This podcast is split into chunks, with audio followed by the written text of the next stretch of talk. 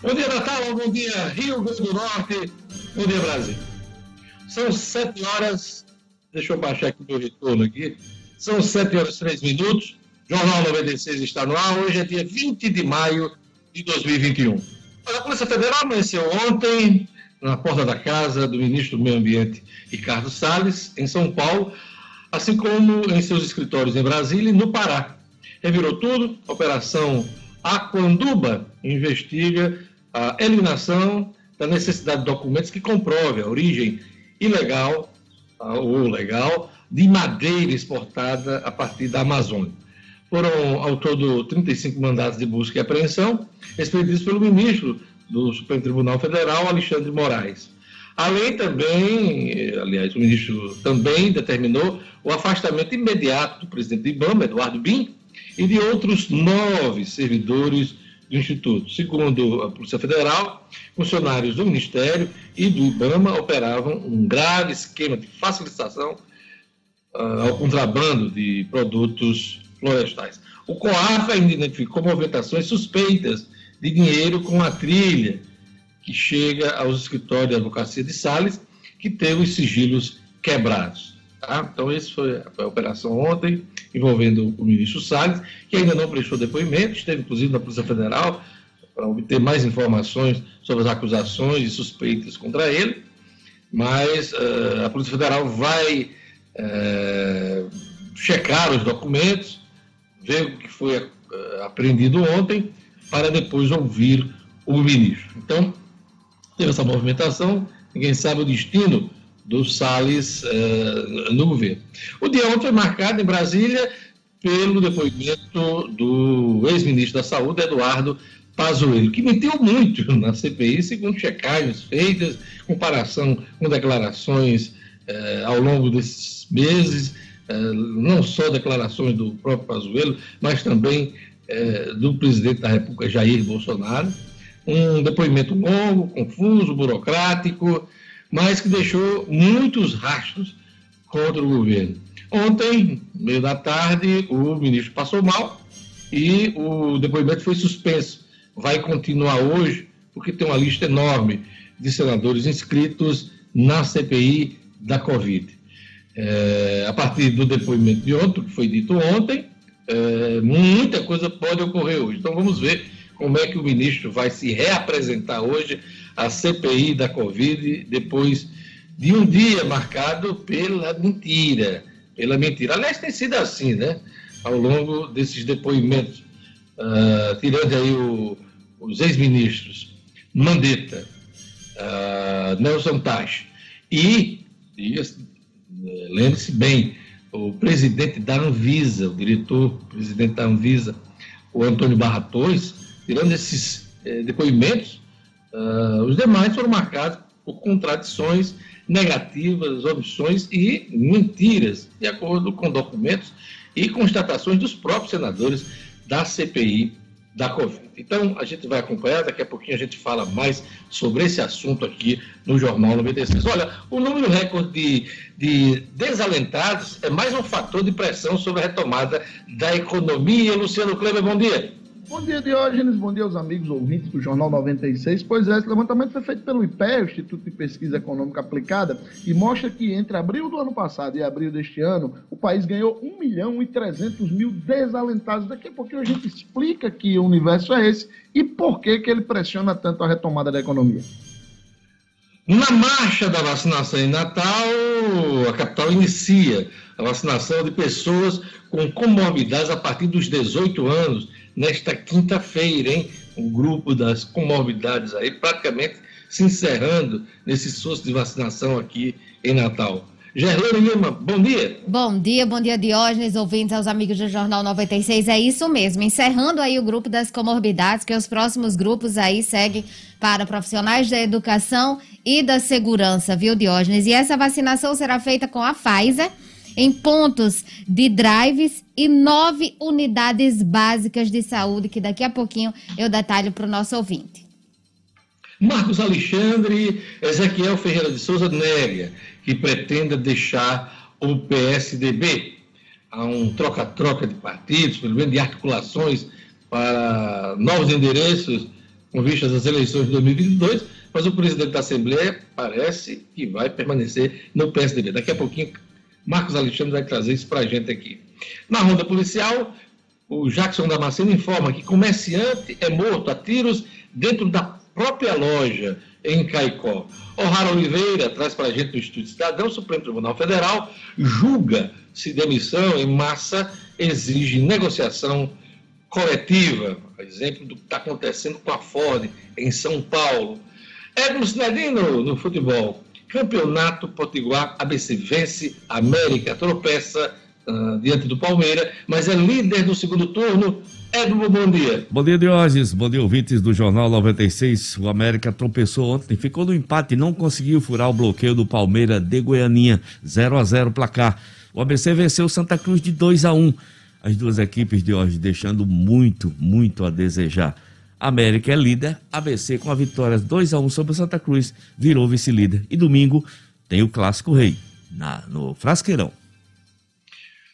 Olha, hoje é dia 20 de maio, dia do pedagogo, dia nacional do técnico e auxiliar de enfermagem, de enfermagem, dia mundial das abelhas, é, quem é o que toma conta delas.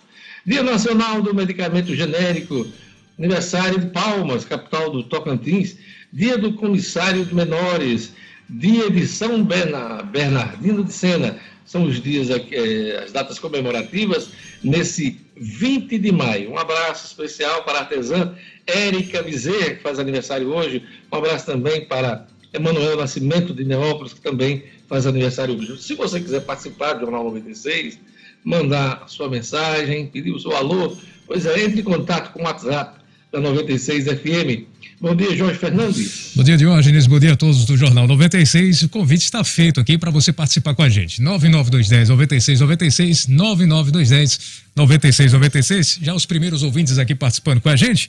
O Odilon do satélite, um abraço para você. Nosso querido Marcão Elegância tá no carro agora, mandou a foto aqui registrando a audiência na 96. O nosso querido Wellington Bernardo também. O Paulo Dantas, lá do Alecrim.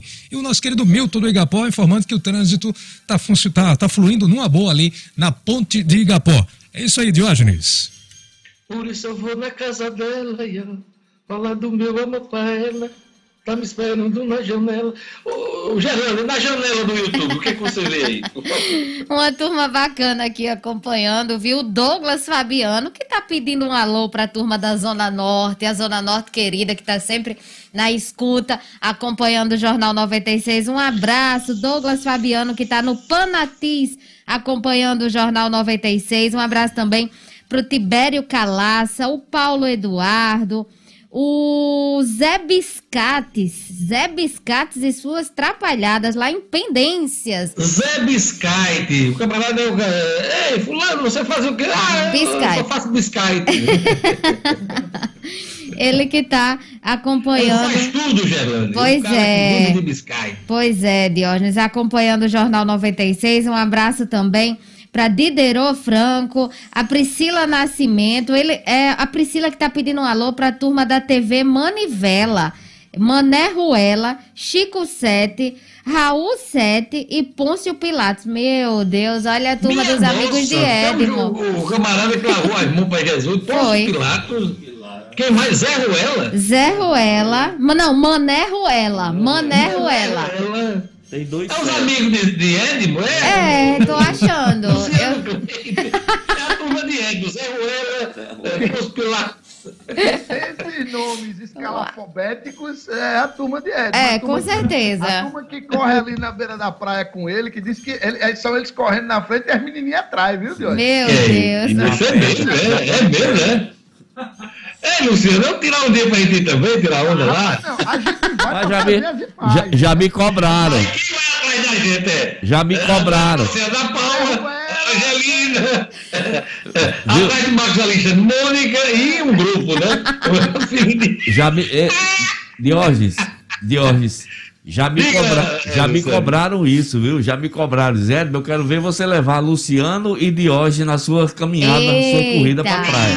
Já me cobraram várias vezes. E como levar Marcos Alexandre? É. Ele me sunga. Aí tá feito o time, viu? De crochê. Ei, Gabeira, é? Marcos Gabeira? Gabeira. Você lembra a história de Gabeira? Gabeira chegou do exílio, aí chegou na casa do amigo, não tinha calção pra ele, ele pegou uma tanga da, da, da mulher lá, segundo o relato dele, né? Aí foi pra beira da praia e não ia chamar atenção, né? Fez, moda. Quer dizer que é uma dessas que o Marcos Ele comprou, é? comprou uma, ele comprou uma é, pink, ele comprou uma, uma sunguinha de crochê. Nossa senhora do é por favor, Diz que é palmas para Marcos Alexandre! Aí diz que é ele Aí tá se malhando. garante. Diz que é porque ele tá malhando, tá sarado, aí agora quer expor o corpo, sabe? Minha nossa senhora! Ei, é, marca o dia, porque a gente vai só para fazer um, né, uma O imagem. aí. só pra fazer o Vamos, vamos sim. Depois dessa sunga pink aí, não tem como não marcar, não. Aí, eu, pior que o povo não tá indo, nem tema para se Pra se defender. Né? defender. Vamos dar, o, vamos dar pelo menos o direito a eles. Mas se defender. Luciano, que é defensor dele, tá dizendo, então. Pois é, não, é porque contra, como ele mesmo diz, é fato. E contra fato não é um argumento. Minha Nossa Senhora, Maria, um amigo desse eu não quero ter nunca. Vamos lá, vamos seguir aqui com o Jornal 96. Ninguém ganhou a Mega Sena ontem, Gerlane Lima. Nenhuma aposta acertou as seis dezenas. Vamos conferir as dezenas sorteadas ontem em São Paulo. Vamos lá, Gerlane. 23, 24, 26, 44, 49 e 60. Essas sequências aqui também acabaram aí com a vida da pessoa. Vamos repetir aqui. 23, 24, 26, 44, 49 e 60. Pois É é, aqui nós temos 72 apostas ganhadoras, prêmio para cada um, Gerlane. 51.363 reais. E a quadra teve 5.432 apostas ganhadoras, cada uma vai receber em torno de 972 reais. Destaque, sábado que vem a gente joga de novo, Olha porque aí. a estimativa de, de prêmio é de 48 milhões de reais. Então, Mega Sena acumulada para o sábado, 48 milhões de reais, Gerlane Lima. É isso, Diógenes. Pois é, vamos a mais destaques da edição de hoje. Ex-ministro da Saúde, Pazuello protege, protege Bolsonaro, nega fatos e se contradiz na CPI da Covid. Novo decreto autoriza a abertura de mais atividades em Natal. Governo do RN distribui 26 mil vacinas para a segunda dose da Coronavac. Presidiário do regime semiaberto morre em troca de tiros com a polícia militar no Alecrim. Futebol. Com um homem a menos, Flamengo empata com LDU e se classifica. O Galo bate o Cerro Portenho na única vitória brasileira na quinta rodada da Libertadores. Jornal 96. 7 horas e 16 minutos. Olha, o ex-ministro da Saúde, Eduardo Pazuello, tinha um habeas corpus do Supremo Tribunal Federal para ficar calado em seu depoimento ontem na CPI da pandemia, mas não o usou. Em vez disso, mentiu. Muito, e sempre para blindar o presidente Jair Bolsonaro. Disse que o presidente jamais interferiu nos assuntos do Ministério, apesar de ter sido publicamente desautorizado por ele na tentativa de comprar a Coronavac em 2020. Para Eduardo Pazuello, as manifestações públicas de Bolsonaro eram coisa de internet. Alegou que a compra de vacinas da Pfizer demorou por pareceres contrários de órgãos como o TCU, apenas para ser desmentido em tempo real pelo tribunal, que enviou mensagem ao relator Renan Calheiros negando a informação. Então, ontem, durante o depoimento, eh, Pazuello foi desmentido não só pela, pelo TCU, mas também por documentos da CGU e também da AGU. Diante das mentiras, e, virou rotina na CPI, eh, Renan Calheiros anunciou que pretende contratar uma agência de checagem de fatos para conferir em tempo real o que é dito na CPI da Covid. Vamos ver como é que vai funcionar isso, se é que vai. O interrogatório de Pazuello foi interrompido no fim da tarde e será retomado hoje com 23 senadores inscritos para fazer perguntas. Segundo o senador e médico Otto Alencar, o ex-ministro teve uma síndrome vasovagal e precisou ser atendido, mas se recuperou isso quando a pessoa está muito tempo em pé, com muita tensão, é, às vezes não se alimenta direito, enfim, muito nervosismo, esse tipo de síndrome acontece. Pazuello depois negou, até isso ele mentiu, né? negou ter passado mal, o que levou Alencar a ironizar. Abre aspas, disse o voto. Até em problema de doença ele nega. Ele negou tanto na CPI que agora decidiu mentir até sobre o seu estado de saúde, fecha aspas, foi o que realmente deixou a entender. Mas no Planalto, o depoimento eh, de Pazuello foi comemorado, especialmente por contradizer as alegações de seus antecessores sobre a interferência de Bolsonaro na gestão da saúde. Esse é um resumo é, do que aconteceu ontem é, no depoimento do ministro. Vamos agora para as manchetes dos jornais nesse início de manhã. Vamos começar pelo jornal, jornal uh, Tribuna do Norte. A Tribuna do Norte diz aqui, na sua capa, abre aspas, declarações do presidente da Assembleia Legislativa, deputado Ezequiel Ferreira de Souza. Rogério Marinho, candidato a senador, tem o meu apoio, disse Ezequiel Ferreira de Souza.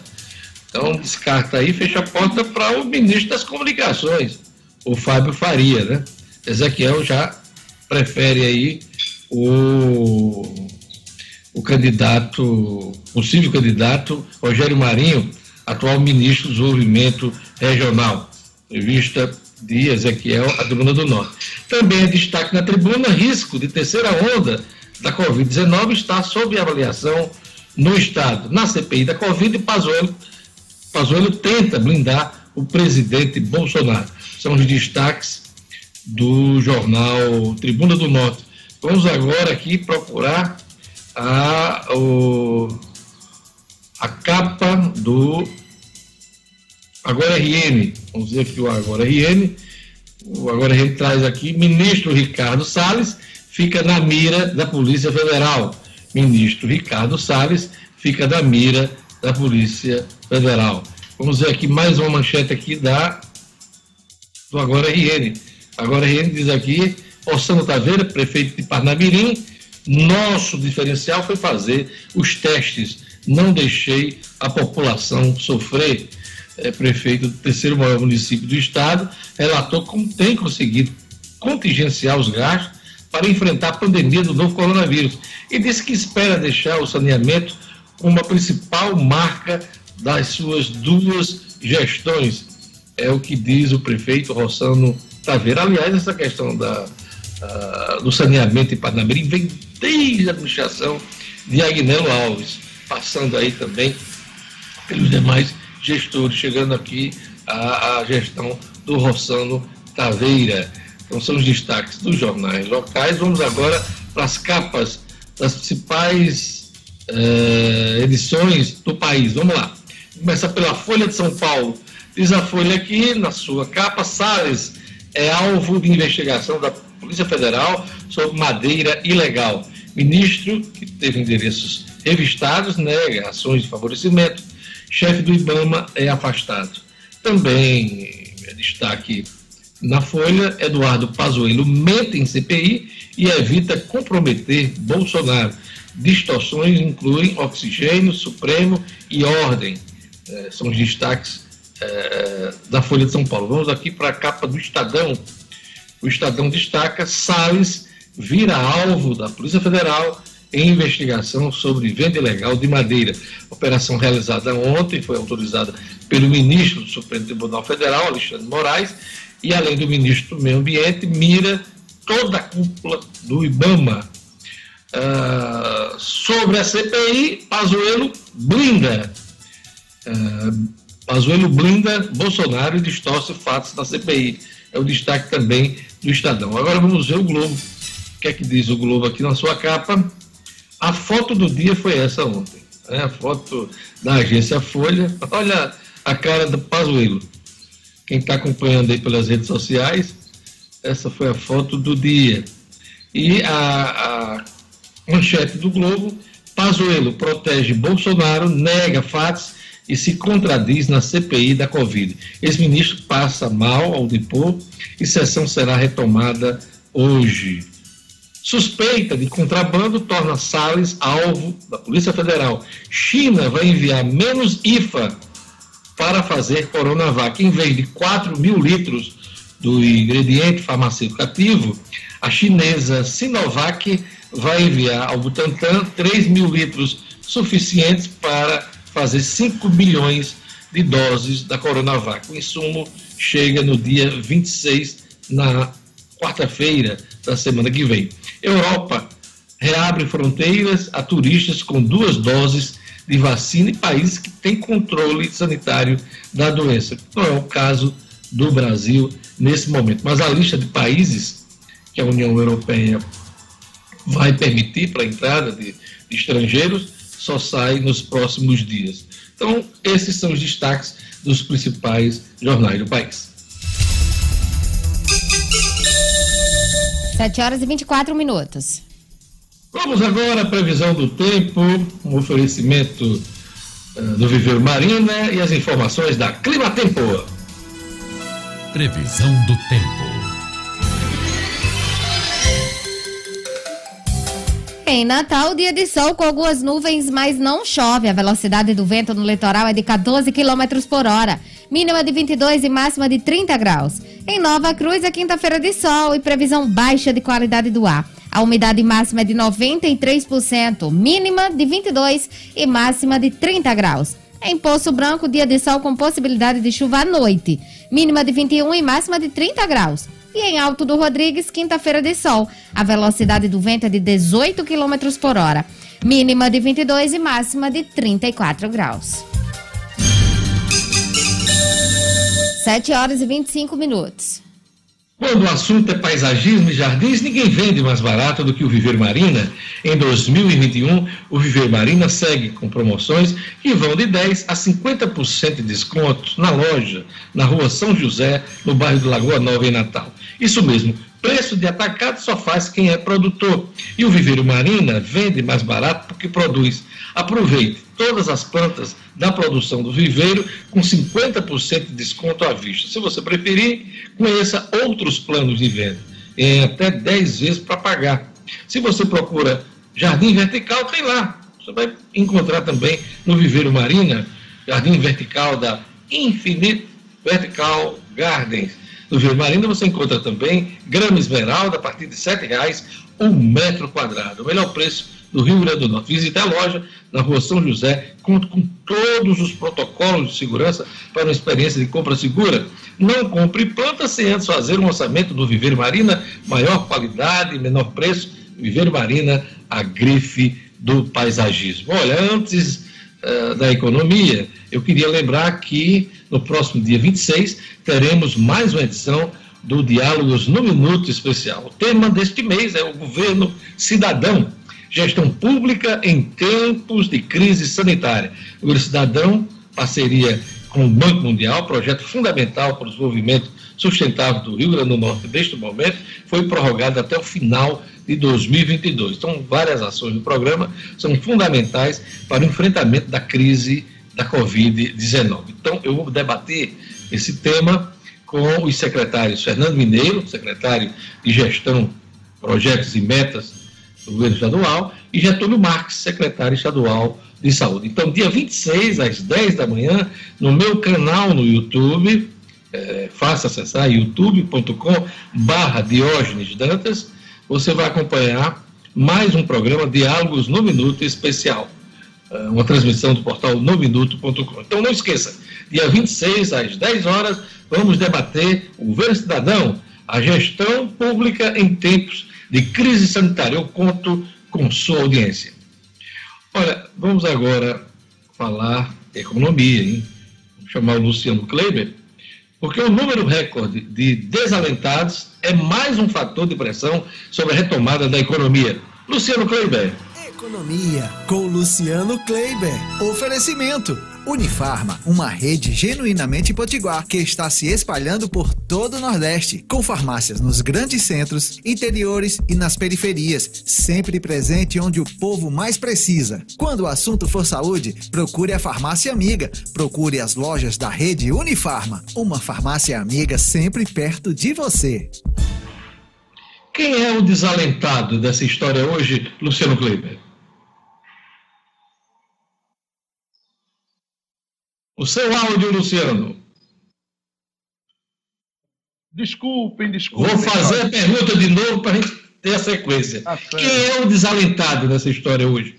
Diógenes, esses números foram divulgados ontem pelo IBGE e não é o desalentado, são os. São 5 milhões e 900 mil brasileiros, Diógenes, nesta condição.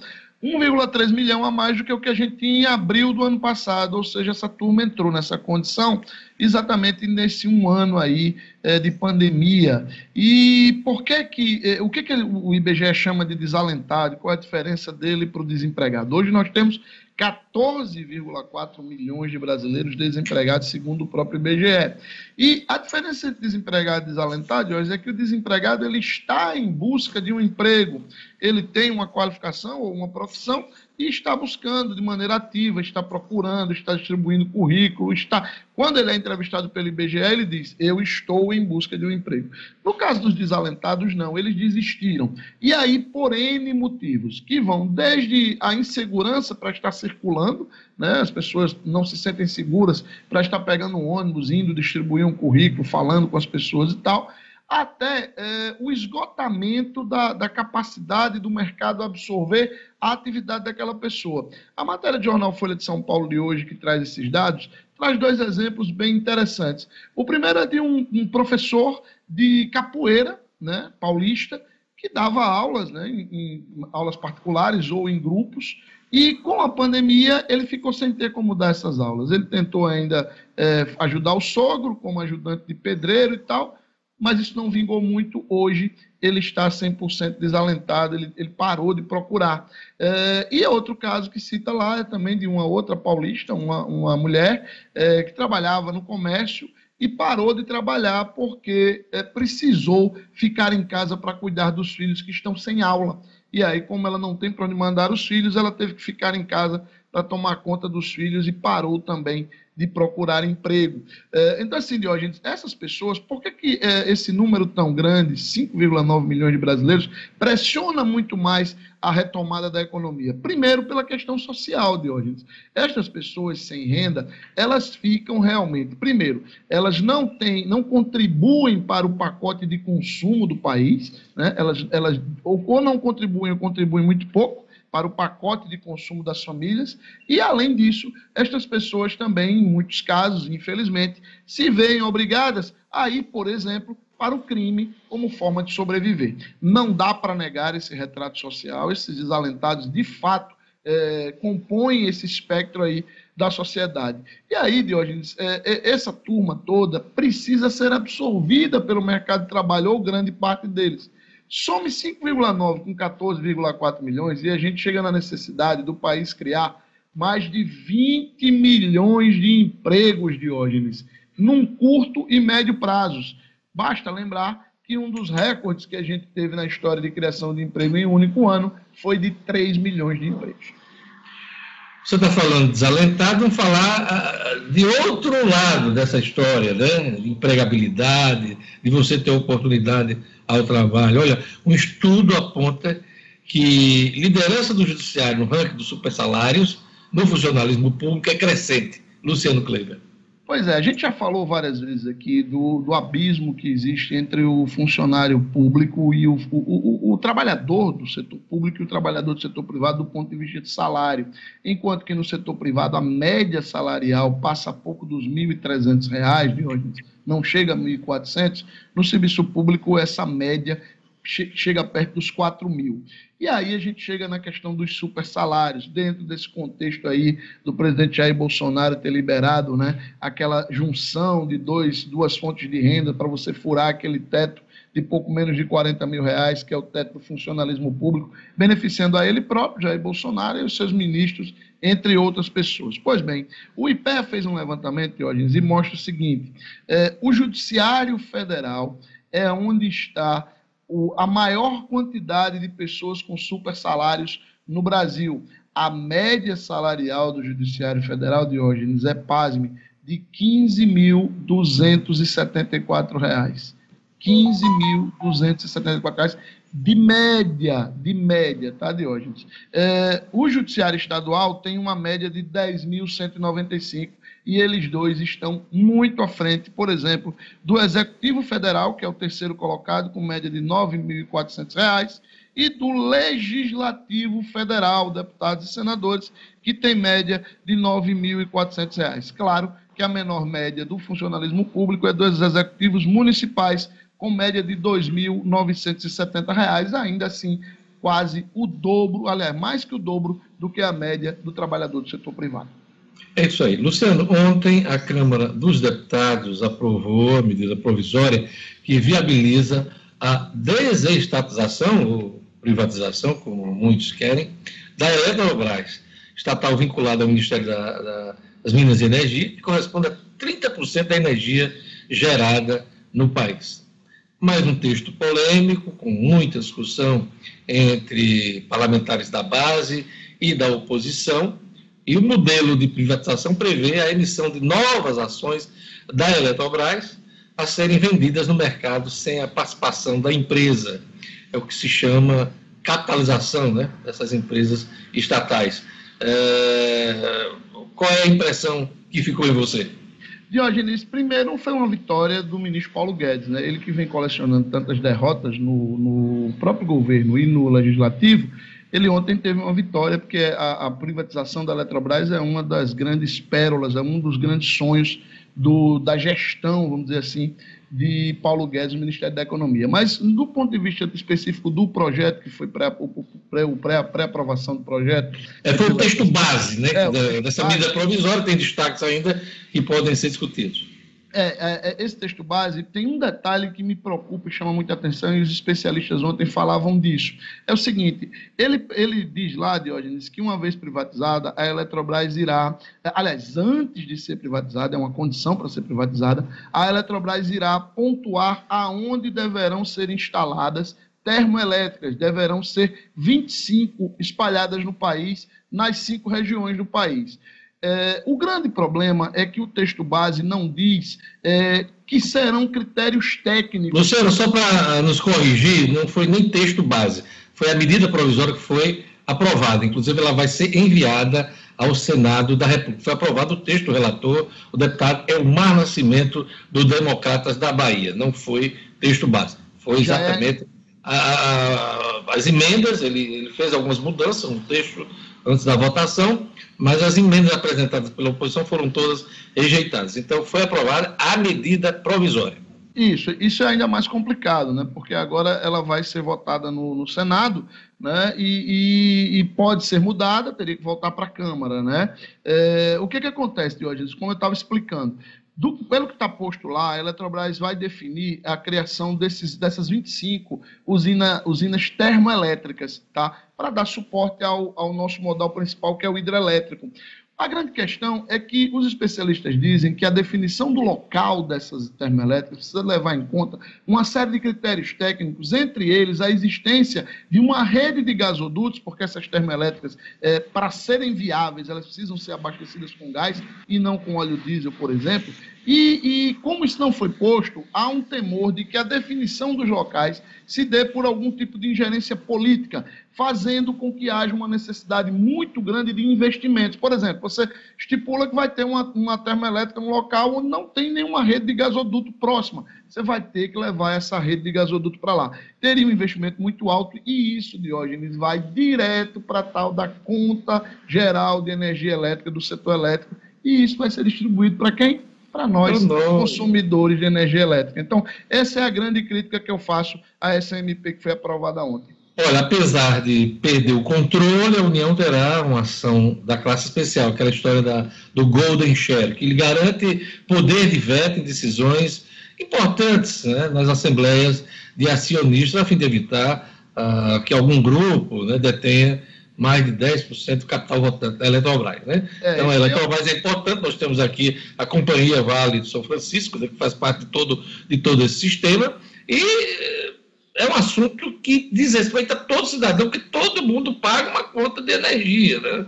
E qualquer decisão dessa, uh, lá em cima e referente ao sistema, tem a ver com o bolso do cidadão. A expectativa, né, Luciano, você deve ter acompanhado também, é de que essa, essa capitalização injete no sistema Eletrobras cerca de 25 bilhões de reais. É muito dinheiro, a expectativa é muito grande e você sabe, qualquer tipo de privatização envolvendo estatais no país sempre é, supera as expectativas.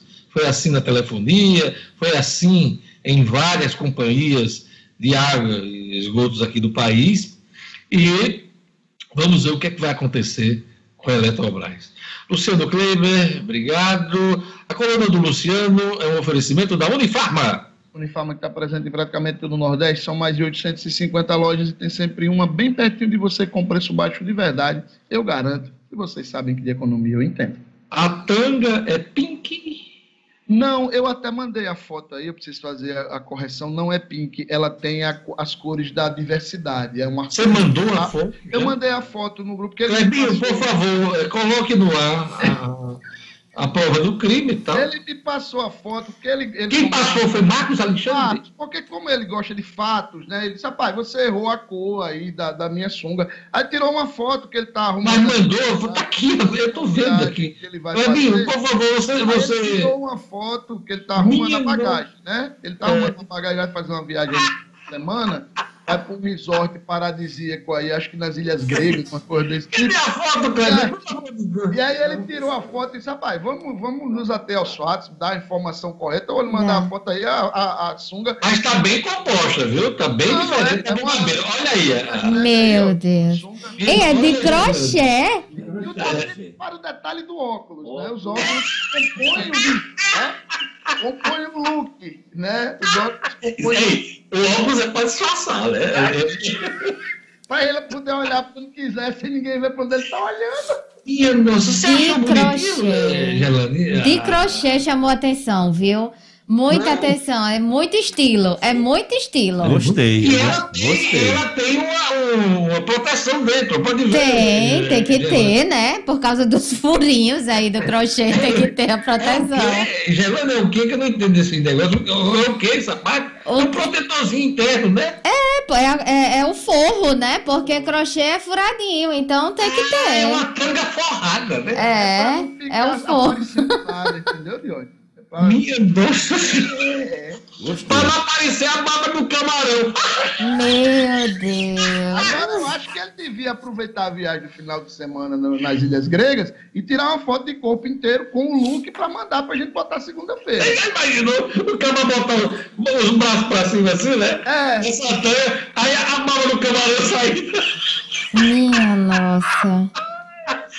Obrigado, Luciano. Até amanhã. Até amanhã. Com crochê, tanguinho, sem tanguinho, até amanhã.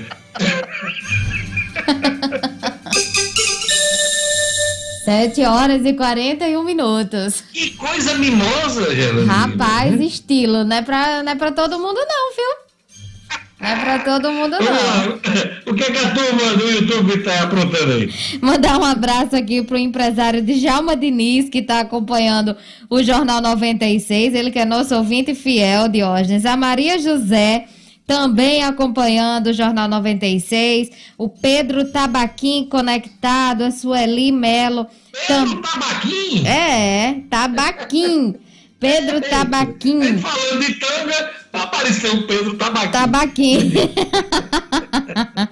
o Marinelson Benício também, o Pedrão Abecedista, Isa de Sá, também acompanhando aqui conectada, Eliane Rolfes, o Romeu Bento, Edmilson Vital, essa turma aqui que tá, o Ronaldo Júnior, Sales Monteiro, essa turma aqui toda conectada através do YouTube acompanhando o Jornal 96. E a turma do WhatsApp, Jorge Fernandes. Muito bem, bom dia aqui para a turma lá em Monte Alegre, né? É, quem mais aqui com a gente? O Pedro, lá de Monte Alegre. Um abraço aqui também para o Batista de Riacho do Brejo. O nosso querido Wellington Bernardo está informando que o trânsito está lento ali na altura do viaduto né? Após a descida do viaduto da Urbana no sentido Zona Norte, né? Para quem vai sair ali da Felizar, pegar a Felizardo Moura logo após o viaduto da Urbana, sentido Zona Norte, trânsito lento aí, informação do nosso querido ouvinte Wellington Bernardo. Um abraço aqui também para a turma da FC Hidráulica sempre ligado com a gente, né? E também aqui a Alexandre e a Telma estão em Cruzeta, no nosso interior do Rio Grande do Norte, Diógenes. Você ainda é daqueles empresários que prioriza a sua relação financeira com os bancos tradicionais? Priorize quem te valoriza e vamos juntos construir em nosso Estado uma cultura cooperativista na qual o resultado da economia fica aqui, em nossa comunidade. Quando for pensar no seu parceiro financeiro, nas suas atividades bancárias, pense Cicobi e faça parte do sistema cooperativo financeiro que mais cresce na Grande Natal. Procure um dos gerentes do Cicobi Anote o número: 4009 3232. 4009 3232. Cicobi, faça parte. Olha, vamos falar agora do campeonato estadual. ABC vence, América tropeça contra o Palmeiras, mas é líder no segundo turno. As informações com Edmo Cinedino. Esportes com Edmo Cinedino. Edmo Cinedino, vitória do ABC, vamos lá. Exato, Diógenes, olha só, o que eu vou falar aqui, nem torcedor de América nem de ABC vão gostar. O América Futebol Clube de Diógenes empatou com o Palmeiras de Goianinha, não conseguiu, apesar de todas as contratações, apesar de chegar tantos e tantos jogadores, eu já perdi a conta de quantos o América contratou esse ano, o técnico Evaristo Pisa não conseguiu dobrar uma simples retranca da equipe do Palmeiras de Goianinha, que não deve ter os recursos que tem o América, que não tem os jogadores que tem o América, que não tem as peças de reposição que tem o América. O jogo ficou no 0 a 0 Por incrível que possa parecer, de hoje a única jogada de ultrapassagem de linha de fundo do América que eu vi foi com o lateral esquerdo, o Wellington César, uma vez. O América viveu de chutes de fora da área e daquela, daquela velha jogada, vai que dá a bola levantada na área. Na verdade, na verdade, quem teve a maior chance de marcar foi o Palmeiras, através do jogador, por intermédio do jogador Everaldo, e teve um pênalti claro, não marcado a favor do Palmeiras, quando a bola bateu na mão do Wellington César em chute de Michel. Esse foi o retrato do jogo do América 0 a 0 com o Palmeiras. O ABC Futebol Clube de hoje fez 1 a 0 aos 14 minutos, tomou o empate, gol de Alexandre de cabeça, o Levi marcou para o ABC. Alexandre empatou de cabeça para o Santa Cruz. Santa Cruz tem uma chance de ouro de virar com o homem de pedra Max, que estava estreando, mas o goleiro Wellington, que vem salvando o ABC, fez grande defesa. Depois do segundo tempo, o ABC achou o seu gol, mas foi o Santa Cruz também que criou as melhores jogadas. Resumo da ópera. ABC e América estão longe, mas muito longe do ideal, apesar de liderarem o nosso campeonato potiguar. Ontem de hoje nós também tivemos Potiguar de Mossoró 4 a 3 no Fossei Luz, jogo realizado no Barretão, mando do Fossei Luz, jogo de sete gols, jogo que coloca diretamente na briga pelo título desse segundo turno a equipe do Potiguar de Mossoró, que tem dois jogos na sequência desse campeonato, contra o Palmeiras de Goianinha, um jogo que será aqui em Natal, deve, aliás, deve ser no Barretão, e a sua última participação é contra o América no Nogueirão. Ontem tivemos também o tropeço do Globo lá em Açu. Por que é que eu digo tropeço do Globo? Porque o Globo é campeão do primeiro turno, tinha seis pontos e todo mundo nesse turno venceu a equipe do Açu, alguns até de goleada, e o Globo tropeçou nesse empate. Então, de hoje, com a rodada de ontem, ficamos assim. América na primeira posição com 11 pontos, o ABC é o segundo colocado com 10. Na terceira posição, o Santa Cruz e o Potiguar de Mossoró com nove pontos. Santa Cruz, melhor saldo de gols, está na frente. E na sequência, Globo, Força e Luz e Palmeira de Goianinha de hoje. Esse é o retrato do nosso campeonato Potiguar, ainda completamente indefinido. Quem será, quais serão os dois clubes que farão a final desse primeiro turno? Faltam duas rodadas nessa fase de classificação. Cidadino, estamos na metade do caminho do segundo turno, uh, faltam, se aproximando aí. Faltam apenas, faltam apenas duas rodadas, de hoje, Dois joguinhos para encerrar. Nesse momento, eu diria que está, estamos completamente indefinidos sobre quem vai fazer essa final. Afinal, quem pode confiar? O domingo teremos ABC e América. Não, dessa vez não tem. Não me pergunte, porque não tem favorito para esse jogo. Realmente não tem. Pelo que apresentam os dois, não tem.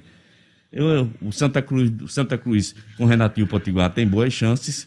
O Potiguar de Mossoró também tem boas chances. E até o Globo, que é um time que eu considero dos mais regulares, talvez o mais regular do nosso futebol, apesar do empate de ontem, também tem chance de classificação.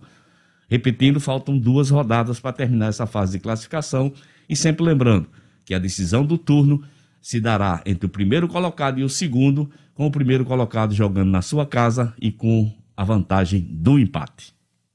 O ABC América vai ser no final de semana. Nesse domingo. horário. 16 horas nesse domingo, na, no Frasqueirão, com transmissão da Band RN, Diógenes, o nosso clássico. É isso aí. Daqui a pouquinho nós teremos mais informações do futebol aqui no Jornal 96. E antes do intervalo, eu queria, queria falar da BMZ, hein?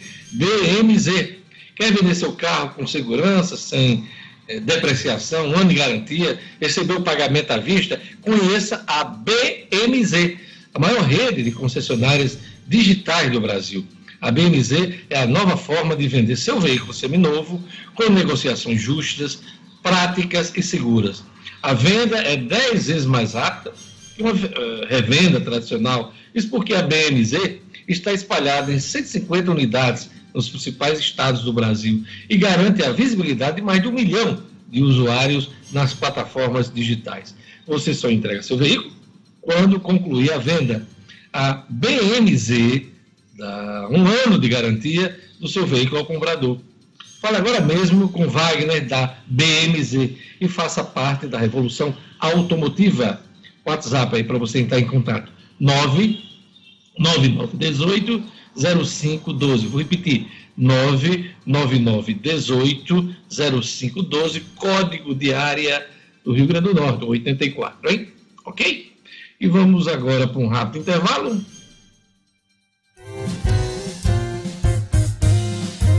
Daqui a pouquinho as notícias da política com Marcos Alexandre, as informações do cotidiano com Gerlane Lima, o Estúdio Cidadão, com O'Hara Oliveira, tem a Ronda Policial com Jackson Damasceno e mais futebol com Edmo Cinedina. Tudo isso misturado no segundo tempo do Jornal 96.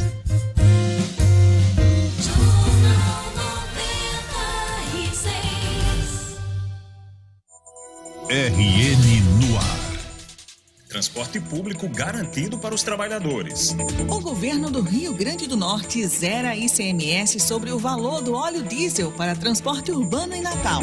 Assim como garante a ampliação da isenção fiscal em 80% para as empresas de transporte intermunicipal.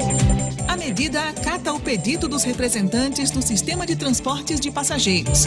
E será válida pelo período de 180 dias. Em contrapartida, as empresas deverão aumentar a circulação de ônibus na capital. Além de manter o valor da tarifa e abdicar dos lucros. O transporte coletivo é essencial para a retomada das atividades no estado. Com essa decisão, pretende-se garantir a circulação da população aos trabalhos e escolas. E assim minimizar os impactos causados pela pandemia. Mais uma ação do governo do RN em benefício de todos os trabalhadores. A Amil tem as melhores soluções de saúde para empresas de todos os tamanhos. A partir de duas vidas, você já pode contar com o plano que é referência de qualidade no Brasil, com uma estrutura completa de hospitais, laboratórios reconhecidos e uma ampla rede médica. A Amil ainda oferece um programa completo de saúde mental. É cuidado com seu funcionário, é cuidado com a sua empresa.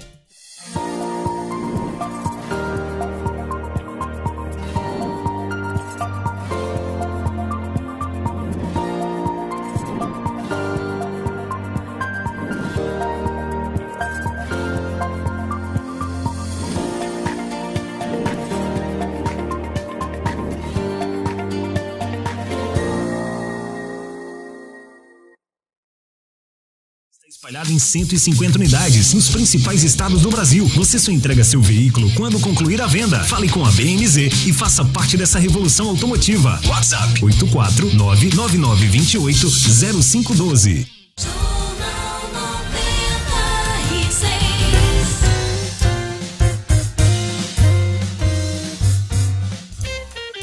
Estamos de volta aqui no Jornal 96, 7 horas e 52 minutos.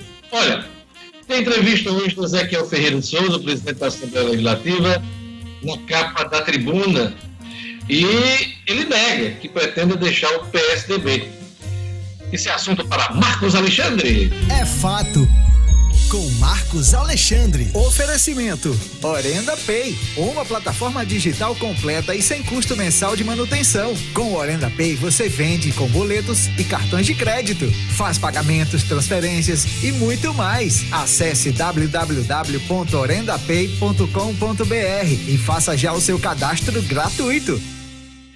Marcos, o PSDB foi marcado pela figura do tucano no muro. Né? Não vamos decidir nada agora, vamos ficar em cima do muro. Mas pela entrevista do Ezequiel na tribuna, ele já pulou de cima do muro, pelo menos no que diz respeito à questão do Senado, escolheu Rogério Marinho, deu um canto de carroceria em Fabinho, ministro das Comunicações. Conta pra gente os detalhes aí do Ezequiel. Oi, Diógenes. Bom dia a você, bom dia aos amigos e ouvintes do Jornal 96. É, Diógenes, o, o, deputado Ezequiel Ferreira, presidente da Assembleia Legislativa, deu uma entrevista sinalizadora de rumos, né, sobre alguns pontos aí, sobre rumos políticos dele do grupo dele aqui no Rio Grande do Norte. Um deles é exatamente, ele fala sobre a eleição do ano que vem, e aí ele é taxativo no apoio ao ministro do Desenvolvimento Regional, Rogério Marinho, que é postula aí uma candidatura ao Senado, ainda não declarada por Rogério, mas que já vem sendo comentada e tratada dessa forma pelos agentes políticos e aliados dele. Né? A pergunta, inclusive, da tribuna é, é, é sobre a candidatura, uma possível candidatura do deputado Tomba Farias ao governo do Estado. E aí o, o, Ezequiel Ferreira diz que é legítima, acha legítima a iniciativa do, do correligionário, do Tomba, né, por ser uma, uma liderança lá da região Trairi e que, e que tem o direito de viabilizar o seu nome. E aí ele emenda, né, né, sem, sem sequer ser perguntado, na questão do Senado. E aí ele, é, ele lista alguns, alguns trabalhos, alguns serviços de Rogério Marinho como ministro e é peremptório, é taxativo. Vai de Rogério Marinho, se Rogério Marinho confirmar a candidatura ao Senado no ano que vem é uma sinalização forte. E aí, como você, como você bem observou, né, nesse aspecto ele opta por Rogério, não falou, não citou Fábio Faria na entrevista. Pois é, é claro que as coisas podem mudar, né? nós estamos ainda numa fase de articulações de projetos políticos, somente com as convenções, se aproximando com as convenções, é que se tem uma definição de chapas, mas ele, a declaração de Ezequiel, enfraquece a intenção de Fábio Faria ser postulante ao Senado. É, você falou aí que é, Rogério Marinho não deu declaração de que vai concorrer ao Senado, nem dará agora, você sabe disso, nenhum deles vai dizer que é candidato, mas a gente sabe que desde janeiro Rogério circula no Rio Grande do Norte como pretenso candidato a cargo majoritário. Já se ventilou o governo, já se ventilou o Senado da República, mas interlocutores do Rogério Marinho dizem que ele prefere o Senado da República. Mesma coisa aconteceu com Fábio. Fábio deu declarações que se eh, o nome dele está posto também para o Senado da República. Vamos ver quem é dos dois ministros aí eh, de Bolsonaro vai ter o privilégio. Você está vendo aí que o Fábio está mudando de partido, está aí com uma legenda mais forte, o PP, com maior capilaridade, está se fortalecendo do ponto de vista partidário para se colocar como postulante a cargo majoritário na eleição do ano que vem. O cargo proporcional vai ficar reservado a Robinson Faria, que é candidato a deputado federal. Está caladinho, quietinho ali no canto dele, tentando inclusive ficar elegível. Tem uma decisão do Tribunal Regional Eleitoral que o impede disso, mas está trabalhando, se tornar elegível para poder disputar a eleição do ano que vem. Em Minas Gerais é isso. Agora, ele sinaliza, o Ezequiel sinaliza o governo do Estado? Não, Diógenes, ele é, foi, foi questionado sobre Tomba, né? E aí ele considerou realmente legítima a postulação de Tomba, né? Fez elogios ao, ao correligionário, né? E aí foi perguntado também sobre o apoio dele à, à governadora. Então ele não foi taxativo em relação à Tomba, disse apenas que era legítimo, a, a legítima intenção de Tomba disputar, mas não foi taxativo com que, uh, correligionário. Deixa a porta aberta aí para apoiar outro nome para o governo, é isso? Perfeito, perfeito. Foi exatamente isso, em linhas gerais. uh, Diógenes, ele foi perguntado também, o Ezequiel foi questionado sobre o apoio à governadora, se ele vai manter o apoio à governadora em 2022 ou se deixa é, a base do governo, né? Que o, o PSDB está tá dividido aí nesse aspecto aqui no Rio Grande do Norte. A gente vai comentar já já também, porque esse foi outro ponto da entrevista. Né, sobre essa questão do apoio à Fátima, é, é, ele, ele disse que o PSDB apoia o Estado do Rio Grande do Norte, né, e, e que tem esses posicionamentos diferentes, essa divisão, essa divisão, né, porque o PSDB tem cinco deputados hoje, dois, Ezequiel e Raimundo Fernandes, estão alinhados com a governadora Fátima Bezerra, e três, é, José Dias, Gustavo Carvalho e o próprio Tomba Farias, fazem parte aí da oposição. Então, 3 a, 3 a 2 aí. Mas o deputado Ezequiel disse que isso vai ser discutido futuramente e que é natural, porque o PSDB, segundo ele, trabalha internamente de maneira democrática, ouvindo todas as correntes e respeitando também. Né? Então, é importante, segundo o Ezequiel, apoiar o governo nesse momento também. O Marcos, você sabe que o apoio de Ezequiel Ferreira de Souza e o grupo dele, a Fátima Bezerra, só ocorreu no segundo turno da eleição para o governo estadual. E foi uma questão estratégica, inclusive, para se manter como presidente da Assembleia Legislativa. O contexto foi esse, mas nunca, você sabe que Ezequiel nunca foi grande aliado político da, da governadora Fátima Bezerra. São questões estratégicas uh, de composição para se manter uh, no poder, né? Então, uh, e ele, nessa declaração, não, o PSDB não é aliado do Rio Grande do Norte, do estado do Rio Grande do Norte. Não, não dá apoio incondicional a Fátima Bezerra. Então, a gente sabe que ele está distante de ser um aliado político da governadora. É, Joyce, o, o apoio do, do Ezequiel vem se refletindo principalmente dentro da Assembleia Legislativa. Ele tem apoiado né, as, as matérias do governo, as questões que o governo propõe ao Legislativo, que ele preside, né, vem se refletindo e se traduzindo nesse apoio parlamentar, principalmente. Mas, de fato, é, politicamente, eu, o deputado Ezequiel adota uma linha mais discreta, não, não dá muitas declarações, não dá muitas entrevistas, né, como essa que ele deu hoje para a Tribuna do Norte. Né, ele vem se mantendo um pouco distante né, dos debates político-eleitorais. Por isso chamou a atenção hoje essa entrevista. Essa entrevista tem recados, né? porque você lembrou bem, Ezequiel não é muito de dar entrevista, de dar declarações, ele trabalha muito nos bastidores. Se falou, foi para mandar recado para muita gente. Né? É, tem muita gente hoje olhando cada trecho da entrevista para receber seu recado, o Marcos Alexandre. Então, as pessoas têm que compreender uma coisa o político, numa posição como Ezequiel e líderes partidários, e no caso de Ezequiel como presidente da Assembleia Legislativa, ele tem dois tipos de apoio. O apoio político, que tem a ver com as afinidades partidárias e de grupo, e o administrativo. Esse administrativo não está faltando a Fátima. Ezequiel tem sido um, um presidente de poder colaborativo.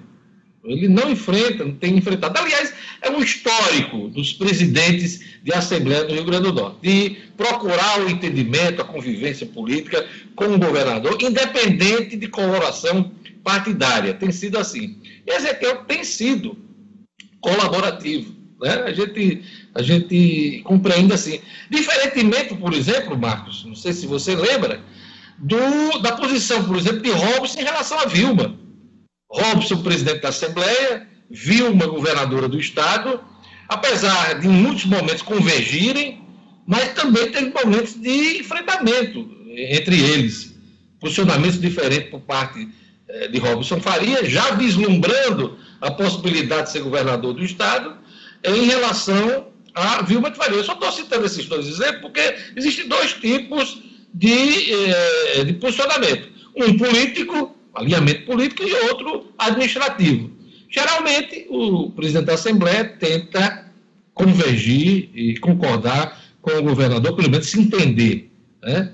E nesse aspecto, Ezequiel tem cumprido. Não sei se daqui para frente, não sei se daqui para frente é, ele vai se manter nessa posição. Eu digo isso porque ontem você trouxe um assunto aqui em relação à CPI, que é ventilada, inclusive por Tomba Farias, que faz parte do partido do, do, do Ezequiel, PSDB. Né? Se Ezequiel quisesse romper com Fátima, totalmente, do ponto de vista político administrativo, poderia dar corda com uma CPI dessa, ia criar um desgaste para a governadora, e nesse sentido ele não tem trabalhado, Marcos Alexandre. Exato. É, e esse ponto da CPI, Jorge, é interessante porque também é, ele, ele foi provocado na entrevista sobre, sobre essa questão né, da, da, da CPI da Covid. E aí ele disse apenas que vê com naturalidade e discorre sobre a, a, os requisitos para se formar uma CPI, que precisa de oito assinaturas. Ou seja, ele não se posicionou, apenas disse que enxerga com naturalidade que os deputados, alguns deputados, se movimentem nesse sentido, o que é uma sinalização mais uma de que de, de, dessa linha aí que você acabou de dizer, dessa linha colaborativa, né, na, na parte institucional. Ele, ele que também cita aí algum, algumas doações, como ambulâncias ao governo do estado, para ilustrar a parceria, exatamente a parceria que a gestão dele no legislativo tem dado aí ao governo do estado. Rapidinho, nosso tempo já está já tá estourando. É, ele também, o Ezequiel, veio natural a divisão política dentro do partido, né? Em relação a tanto a Fátima, mas também até os projetos de 2022, né?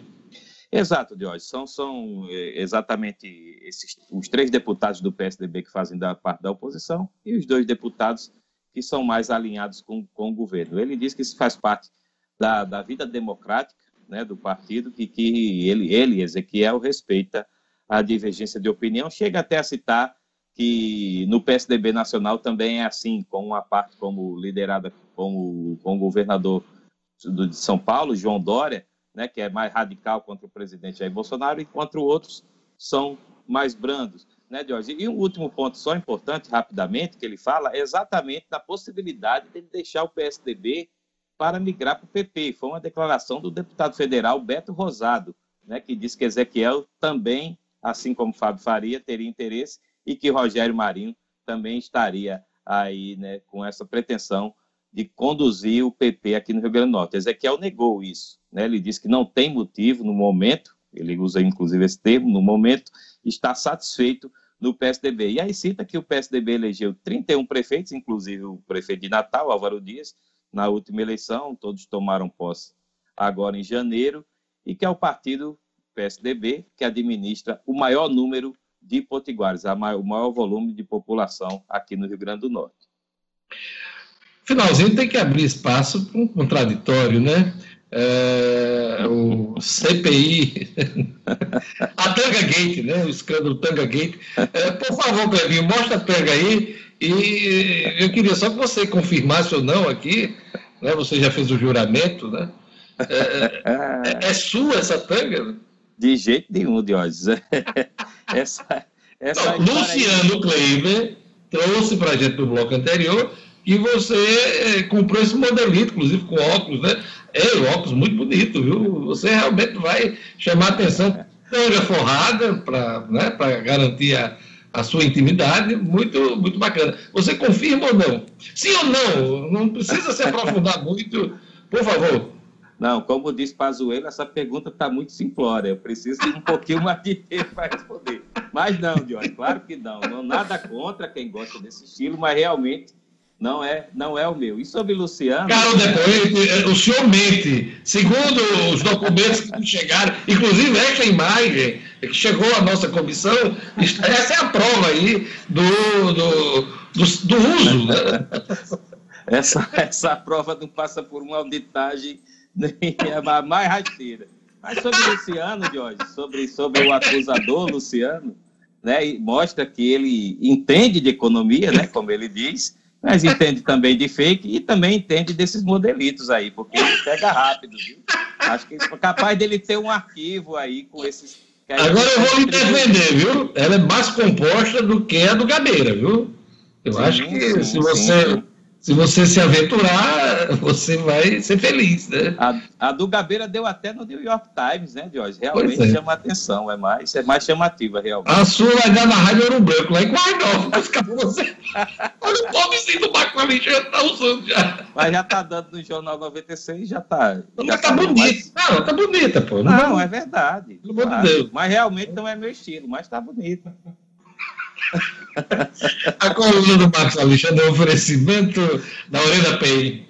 Falando de assunto sério, a Orenda Pay possui inúmeros serviços financeiros e as melhores taxas do mercado. E você só paga o que usa, sem asteriscos ou letra miúda. Faça já o seu cadastro gratuito no site www.orendapay.com.br. Agora sim, Diógenes, é fato. Uma boa quinta-feira para você. Marcos Alexandre, seja feliz. O importante é ser feliz, ser alegre. Até amanhã. É, Deus, usa aí essa sombra. Jornal 96. 8 horas e 8 minutos.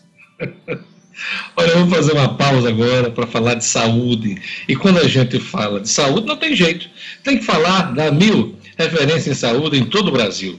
A MIL oferece uma rede ampla de hospitais e laboratórios. Tem soluções para empresas de todos os tamanhos. A partir de duas vidas, você já pode ter a MIL.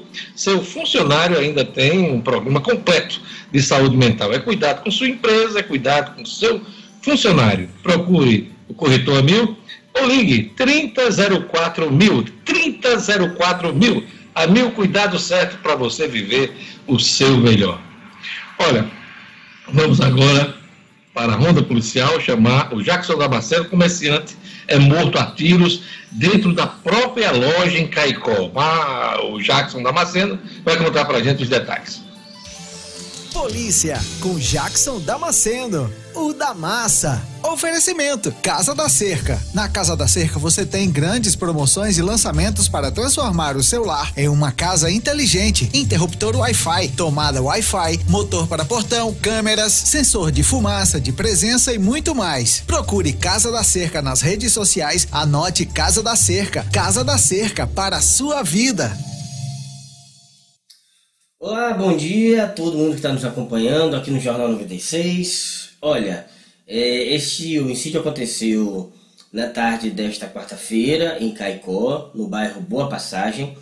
O comerciante Jorge Basílio de Queiroz estava na loja dele atendendo normalmente, quando, de acordo com informações de testemunhas, um homem entrou armado na loja e sem que houvesse qualquer discussão qualquer atrito, enfim, uma tentativa de assalto que seja, ele sacou uma arma e disparou várias vezes contra o comerciante que acabou morrendo na hora.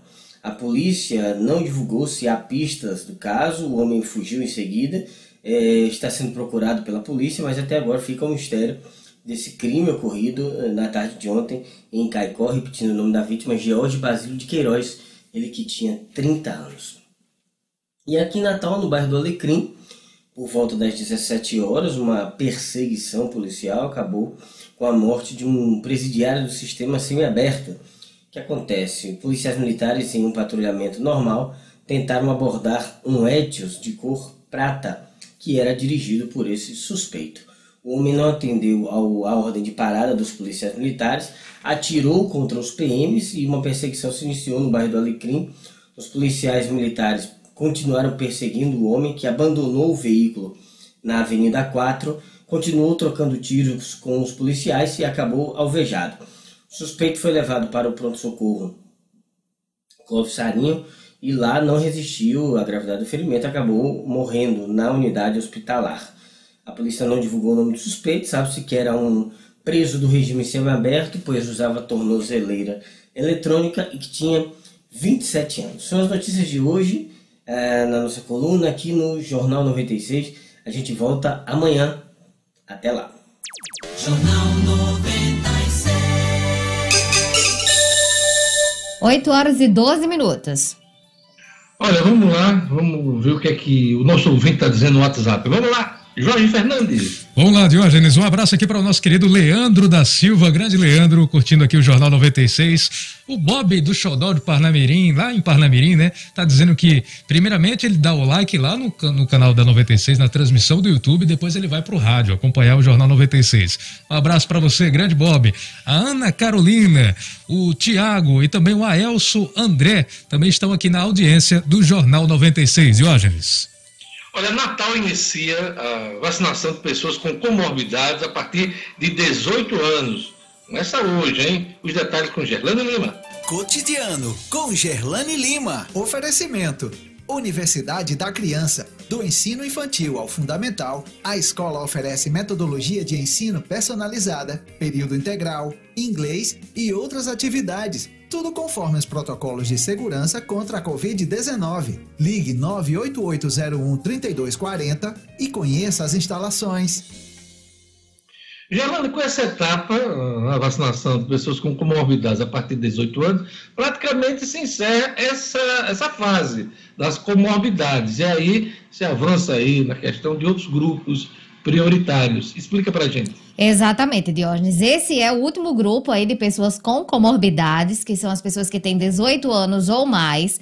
E o próximo passo é avançar aí para o grupo prioritário de profissionais da educação e da segurança. Essa é a previsão para os próximos dias de, diante aí do plano de imunização, plano nacional de imunização. E nesse grupo que Natal começa a vacinar hoje, Diógenes, também estão incluídas as pessoas com deficiência permanente no cadastro do benefício de prestação continuada. Essa vacinação acontece exclusivamente com o imunizante da Pfizer, nos pontos de drive e pedestre do SESI, via direta, o NP Roberto Freire, ginásio Nélio Dias e OAB no horário das 8 da manhã, aquele horário que todo mundo já conhece, já começou 8 horas da manhã até as 4 horas da tarde. E exclusivamente em nove unidades básicas de saúde. A de Felipe Camarão, Bairro Nordeste, Mãe Luísa, Rocas, Alecrim, Nova Descoberta, UBS Rosângela Lima, Nordelândia e no Vale Dourado. Só nessas nove unidades básicas de saúde, nesses drives aqui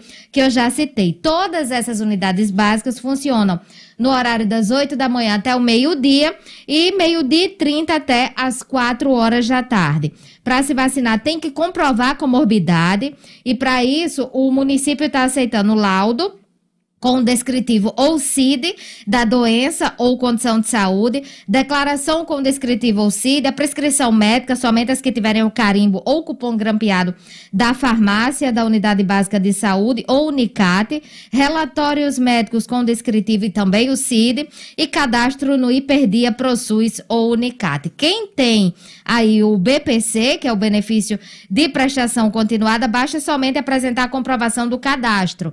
E quem é deficiente permanente não tem o BPC, é necessário comprovar a comorbidade com um dos documentos que a gente já falou aqui. Além disso, Natal segue aplicando a segunda dose da Coronavac nas pessoas que receberam a primeira dose até o dia 6 de abril.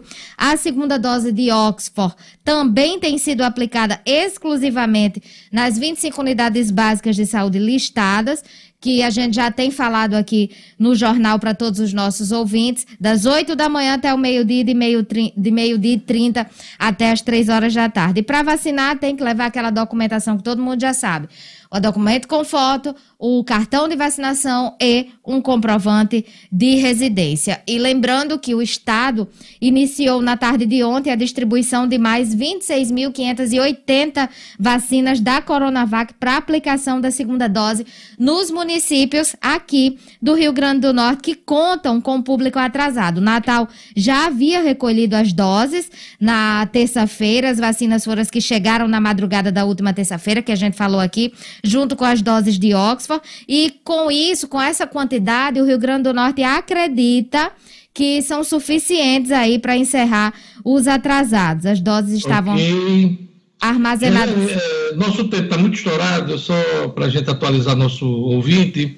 Ontem foram registrados 2.485 óbitos, totalizando 441.854, aliás, 864 óbitos no país por conta da Covid-19. Como é que está a situação do Rio Grande do Norte? Rapidinho.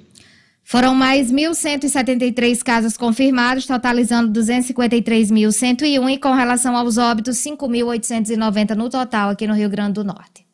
Obrigado, Gerlane. Vamos chamar o Raro Oliveira agora no Estúdio Cidadão. O Supremo Tribunal Federal julga se demissão em massa exige negociação coletiva. O Raro Oliveira. Estúdio Cidadão, com O'Hara Oliveira. Bom dia, O'Hara. Bom dia, Diógenes. Bom dia a você também que está acompanhando agora o Jornal 96. Assunto que tem relevância aqui porque tem muitos processos na Justiça aguardando essa decisão. Ontem, o Supremo Tribunal Federal começou a julgar eh, se a demissão em massa aí de trabalhadores exige ou não a negociação coletiva com os sindicatos. Esse julgamento, ele começou ontem, foi suspenso, deve ser retomado hoje, mas quatro ministros já votaram três contra a exigência e um a favor dessa exigência, né? Para entender essa, essa questão, o Supremo julga um recurso específico aí da Embraer e de sindicatos acerca de uma decisão do TST, né, do Tri Tribunal Superior do Trabalho, sobre demissão, sobre a demissão de mais de 4 mil trabalhadores no ano de 2009. O TST a época entendeu que a demissão em massa exigia a todo custo né, a negociação com o sindicato, mas não obrigou a recontratação, aplicando o entendimento somente para casos futuros. Só que em 2017, a legislação passou a prever o contrário, né? Teve a reforma trabalhista e que equiparou as demissões coletivas às individuais, não exigindo a negociação coletiva. Só que diversos casos têm chegado à justiça em relação a isso, e aí a Suprema Corte está analisando esse caso concreto, só que, que são as demissões da Embraer, mas a decisão a ser tomada terá repercussão geral, que quer dizer que deverá ser seguida pelas demais instâncias da Justiça. O relator desse recurso é o ministro Marco Aurélio. No voto ontem dele, o magistrado defendeu as empresas, né, ele afirmando que não há necessidade de negociação. Para o ministro, a iniciativa da rescisão é ato unilateral, não exigindo aí a concordância da parte contrária, muito menos do sindicato que congregue a categoria profissional. Né? Na sequência na sequência desse julgamento, os ministros Nunes Marques e Alexandre de Moraes acompanharam o voto do relator, né? Segundo eles, não há nenhuma outra exigência constitucional em caso de rescisão aí contratual que não seja a indenização.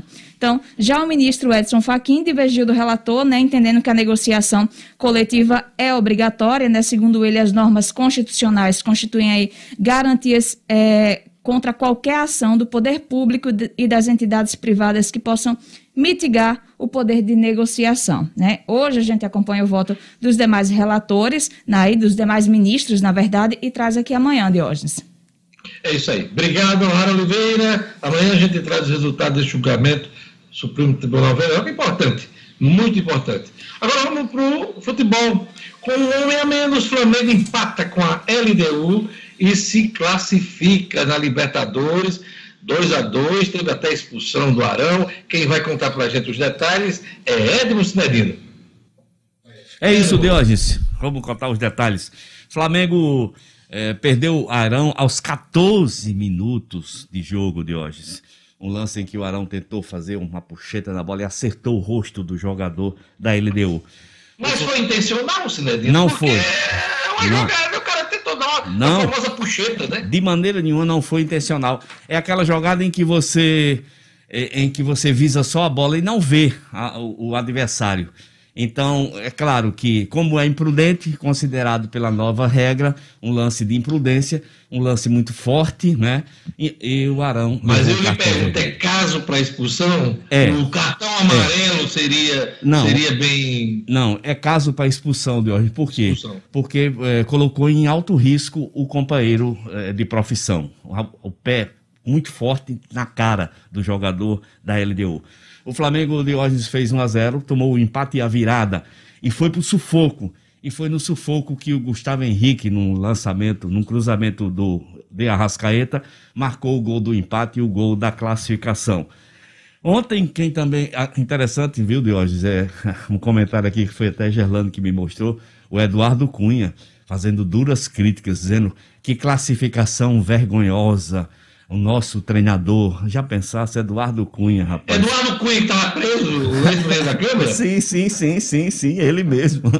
Ele mesmo fazendo. Ele deu entrevista à Veja, disse que vai voltar. Vai voltar. Vai tá, tá- tá lançando até um, vai lançar um segundo livro, Ah. dizendo assim, querida, voltei. Voltei. pois é, Diógenes, quem, quem salvou a pátria ontem foi o Galo, o Atlético Mineiro já classificado, sim, reforçando que com esse empate o Flamengo já está garantido na próxima fase, não depende de resultado nenhum da última rodada. Diógenes, quem salvou a pátria ontem nessa quinta rodada, nessa quinta horrorosa rodada dos brasileiros, foi o Galo. O Galo foi até o Paraguai e venceu o Cerro Porteiro de 1 a 0. O Galo já estava classificado. E quem ontem se classificou também, mesmo sem jogar, Diógenes, foi o São Paulo. Agora, merece registro, Diógenes. Ontem, o River Plate da Argentina, eh, sem goleiro, um volante Enzo Pérez jogou no gol, venceu a equipe do Santa Fé por 2 a 1 e coloca o Fluminense numa situação muito difícil. Na última rodada, o River Plate recebe o Fluminense lá na Argentina e Júnior Barranquilla enfrenta o Santa Fé. Se o Júnior Barranquilla vencer o Santa Fé, o Fluminense terá que vencer a equipe do River Plate lá na Argentina. Por isso que eu digo. Pois é, o River Plate está com nove pontos, né, Dino?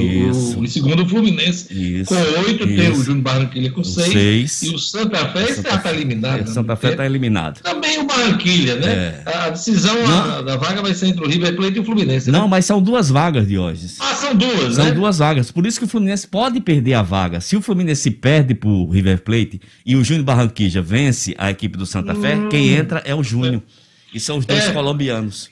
A diferença do Fluminense para o Barranquilla é, é dois pontos, Dois né? pontos, exatamente. Aí, ele, como a vitória dá três pontos, ele pode ir a nove. Se o Fluminense não pontuar contra o River, quem entra é o Júnior Barranquilla. Mas vamos Só torcer. tem um jogo ainda. Só tem um jogo. Falta a última rodada agora. Pois é, que desafio, né, do River Plate. Grande. Mesmo com 20 desfalques. 20 O desfalques. goleiro, um jogador, né, o meia Enzo Pérez, Isso, isso. mostrou calma e segurou, né? Foi, Levou foi. só um gol. Agora, Diógenes, interessante que eu vi as manchetes. Noite mágica de, de Enzo Pérez. Mentira, rapaz. Não foi nenhuma bola difícil, rapaz. Nenhuma. O, o time do Santa. Ele pelo menos fez o dever de casa. Fez, fez, fez o dever de casa. Até eu, mas até eu, se estivesse no gol ali, não tinha tomado gol, porque realmente todo time fraco é esse Santa Fé. Não, é sério. Até Gerlane no gol É. teria tido um bom desempenho, né? não teria, não teria tomado gol, até a Gerlanda ali no gol. Então, de hoje, foi esse o, o desenrolar ontem da Libertadores. E a gente fica na expectativa para que na última rodada o Fluminense consiga a classificação. Hoje tem Internacional e Olímpia do Paraguai. O Internacional precisando vencer para não se complicar. O jogo é lá em Assunción del Paraguai. Você já falou que o Galo bateu o Cerro Porteño Já. na única vitória brasileira Isso, na quinta já. rodada da Libertadores. A gente encerra esse bate-papo com o Edno informando que o presidente da República já informou que não vai para as Olimpíadas do Japão. É uma tradição dos presidentes da República, no caso né, do Brasil, eh, de participarem da abertura dos Jogos Olímpicos. O Brasil que sediou os Jogos Olímpicos, né, ali, por, se eu não me engano, 2016. né? 2016. 2016. É, e é uma tradição. Quem vai representar o presidente da República nessa cerimônia é o João Roma, ministro da Cidadania, é o provável substituto de Bolsonaro na abertura dos Jogos Olímpicos, que reúne chefes de Estado, Sinadino.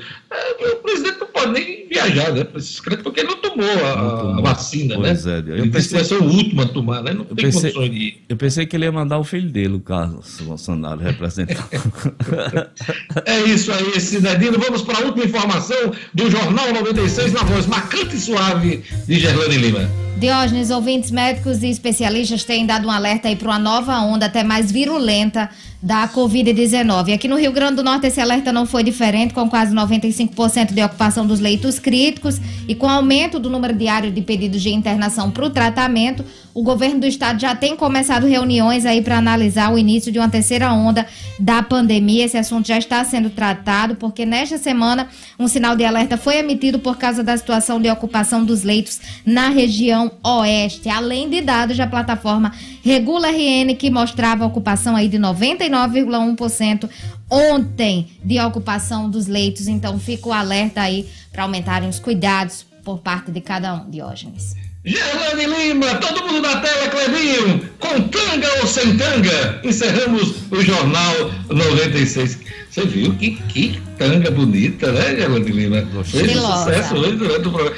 Tinha coragem, Jorge Não, Fernandes? não, não. Tô fora. Cinelina, aquela caminhadazinha Eu tinha, atrás do meio. eu, eu tinha coragem de usar. Não, rapaz, é um negócio bacana. Eu É bonito se ver, mas eu, eu acho que não linda. coragem, não. velho. Eu achei muito legal, muito estilosa. Eu É. tenho coragem de usar. Eu É? tenho coragem de usar. Eu tenho. Ah, se Edmo tem, eu tenho também. Coragem, pô, um negócio bonito. É, é linda. Claro, às vezes não faz o estilo da pessoa, mas é, mas é bonito. Tem que bacana. vir com Parabéns óculos, pra- né? pra Marcos Alexandre e Luciano, né, que assumiram é, é, esse modelito, né? Legal. Bacana, muito legal.